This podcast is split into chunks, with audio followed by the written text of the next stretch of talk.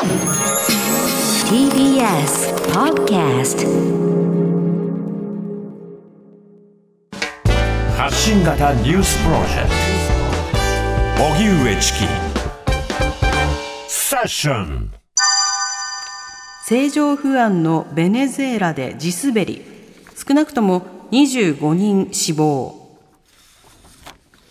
豪雨が続く南米ベネズエラの報道によりますと8日夜豪雨に見舞われた北部のアラグア州で大規模な地滑りが発生し少なくとも25人が死亡50人以上が行方不明になっているということですベネズエラの政府高官が9日明らかにしたもので、政府は現地に救助要員を派遣して行方不明者の捜索に当たっているということです。現場はカラカスの南西数十キロに位置する地域で、一帯では家屋や店舗が押し流され、広い範囲で停電も起きているほか、飲料水用のポンプも流されるなど大きな被害が出ています。それでは政情不安が続くベネズエラで地滑りというニュース。こちらについては、ベネズエラの地域研究がご専門、ジェトロアジア経済研究所の坂口明さんにお話を伺います。坂口さん、こんにちは。あ、こんにちは。よろしくお願いします。お願いいたします。まず今回の地滑り、あの相当大規模なものとなっているということですけれども、どういった情報が入ってるんでしょうか？はいそうですね、まだあの日本時間で言ったら9日、昨日日曜日の午前中ということなので、まだあんまり大きなあのえーと、詳しい状況は入ってきてないんですけど、先ほどご,、えーとごえー、ご説明がありました通りに、まあ、25人以上、少なくとも今後またこれが増えるということなんですけど、が、まあ、亡くなったと、でまだ50人以上の方がまあ行方不明になっているということですね。はい、ででこの地域はあの1本の川が氾濫したんではなくて、あの5つぐらいの小さめの川があのあるんですけども、それが氾濫したということです。はい、であの今後、まあ、また、えーと、増えると思うんですけど、ただ実はですね、あのえっと、この今回の、えー、あれが起こったのは、えーと、現地の8日夜なんですけど、ここ数週間、えー、あのベネズエラではずっと大雨が降り続いてるんですね。うんであの今回のこの25人以上死亡という、まあ、あの1箇所では規模が大きいんですけど、はい、過去数週間、まあ、あの全国であの地滑りだとか洪水の被害が出ていてあの犠牲者も出てるんですね、うん、だからこれだけではないということなんです、はい、あのこうしたあの、まあ、継続をする、まあ、豪雨による被害なんですけれども、その、まあ、支援活動、それから救助活動というのはどうなんでしょうか？そうですねあの今のところ、ですね見て現地のあれを見ている限り、まあ、現地の、えーと、救助スタッフだとかあの軍だとか、そこら辺が出ているみたいですけど、国際的な支援というのはまだあの入ってないんではないかというふうに思います。またこの南米ベネズエラ、あの普段からこうした水害というのは多いんでしょうか？そうですね、あの多いですね。あのベネズエラは寒気と雨季がに分かれる国なんです。で、今10月っていうのは寒気、大体11月ぐらいで終わると思うんですが、はい、あごめんなさい、寒気じゃなくて雨季ですね。はい、雨季の真っ只中ということで、あの起きることがあります。で、まあ、あとはですね、有名なのでは、えー、1999年の12月に、あの、えーまあ、近いと言ったら近いんですけど、海岸線の方でも大規模な土石流が起きて、ですね、はい、これ、もうあの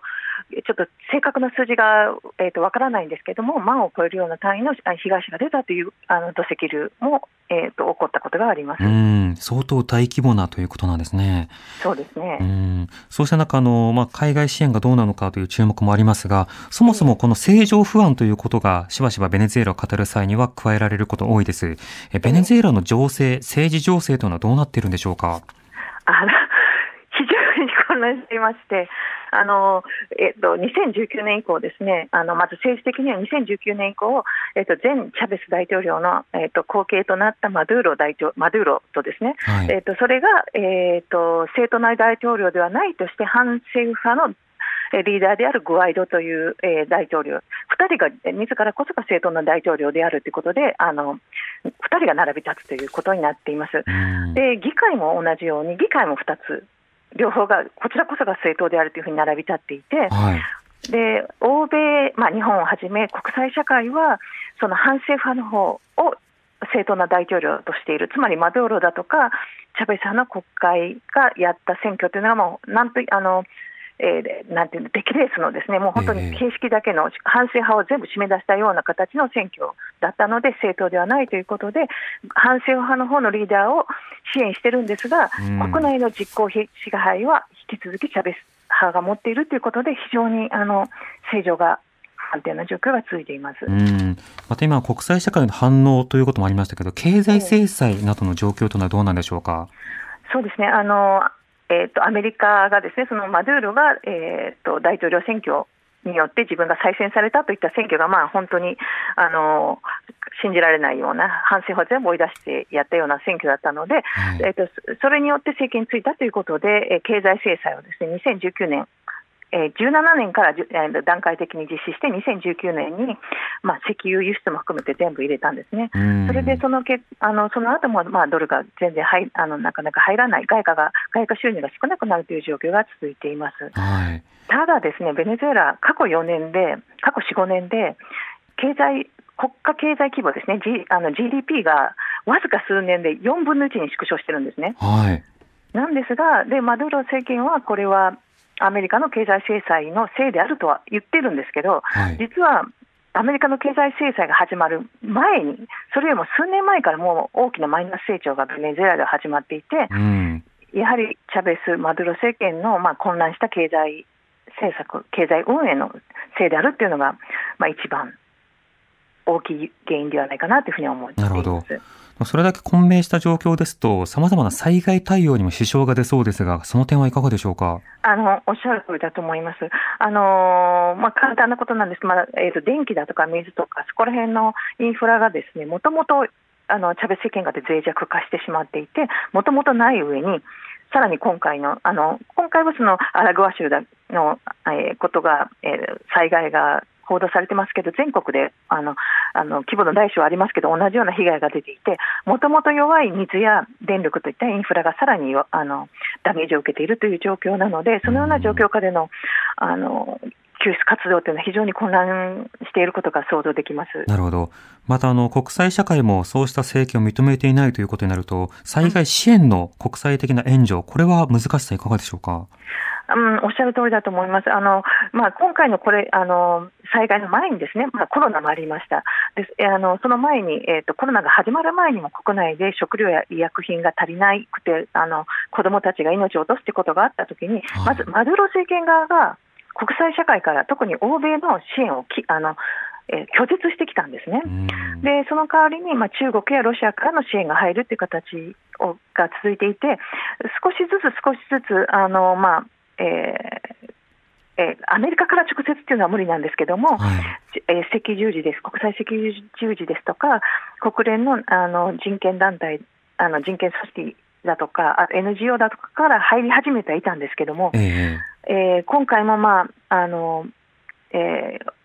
大規模な、まあ、一番大きな形で支援を送りオフィシャルに送り込めるようなアメリカやヨーロッパの諸国からの援助っていうのは、えーと、入りにくいっていうのはあの想像できると思います。うん。なるほど、しかしこれだけ経済状況が悪化、そして国際的な支援もしにくい、一方でその水害などの災害というのは頻繁に起こるということですと、本来であれば災害インフラを、まあ、どうにか整えていくということも平時から必要ですが、そうしたことの見通しも難しそうですね、その点いかがでしょうか？あ全然見通しは難しいです。すいません、あと誤解があったら困るからあれなんですけど、はい、経済、さっき言ったように4分の1ぐらいに落ちたんですけど、実は去年から今年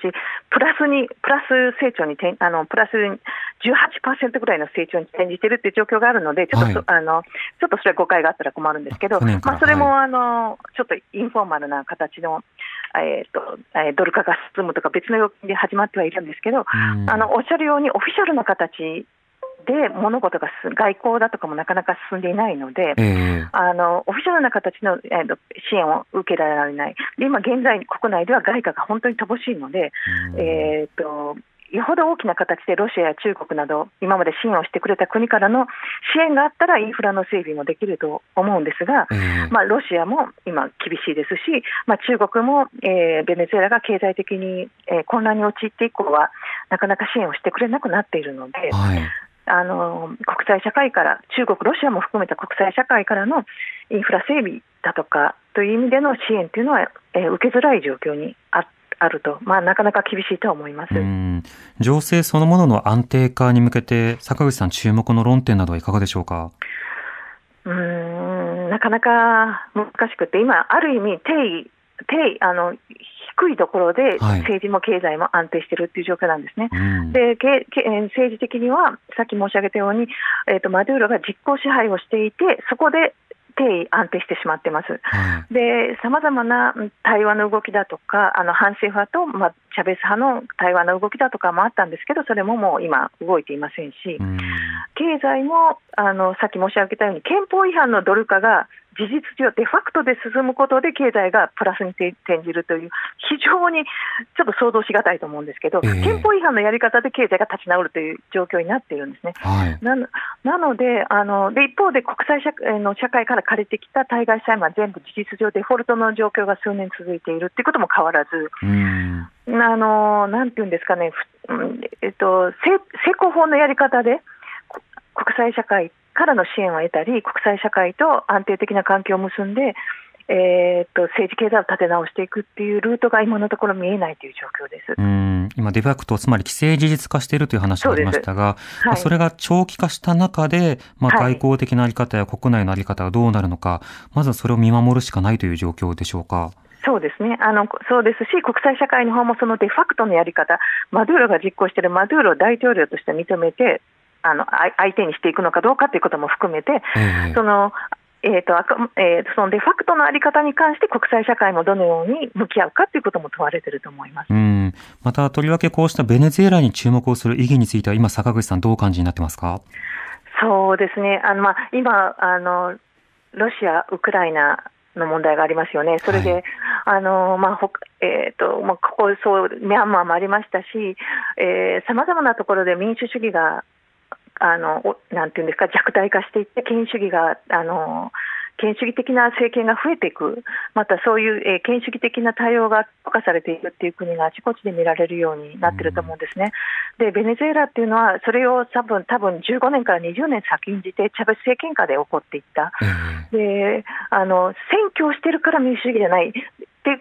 もっと深いところを見ていかないと、えはい。あのあれよあれよ気づいたときにはもう権威主義的になっていてあ後戻りができなくなるよっていうのをベネズエラの経験は示していると思うんですよね。うんだから今度はベネズエラがじゃあ今のデファクトのインフォーマルな経政治経済運営で安定安定化した状態からどのように持ち直していくのかっていうところをもしかしたら他のあの権威主義体制のところに、えー落ちていった国々うんの社会の、えー、と回復のところの道筋にももしかしたら先なんていうんですか先行例となるかもしれないなっていう希望を持ちつつ、今のところ残念ながらなかなか道筋は見えないですね。なるほど。わかりました。坂口さん、ありがとうございました。ありがとうございました。ありがとうございました。ベネズエラの地域研究がご専門、ジェトロアジア経済研究所の坂口明さんにお話を伺いました。TBS Radio 荻上チキ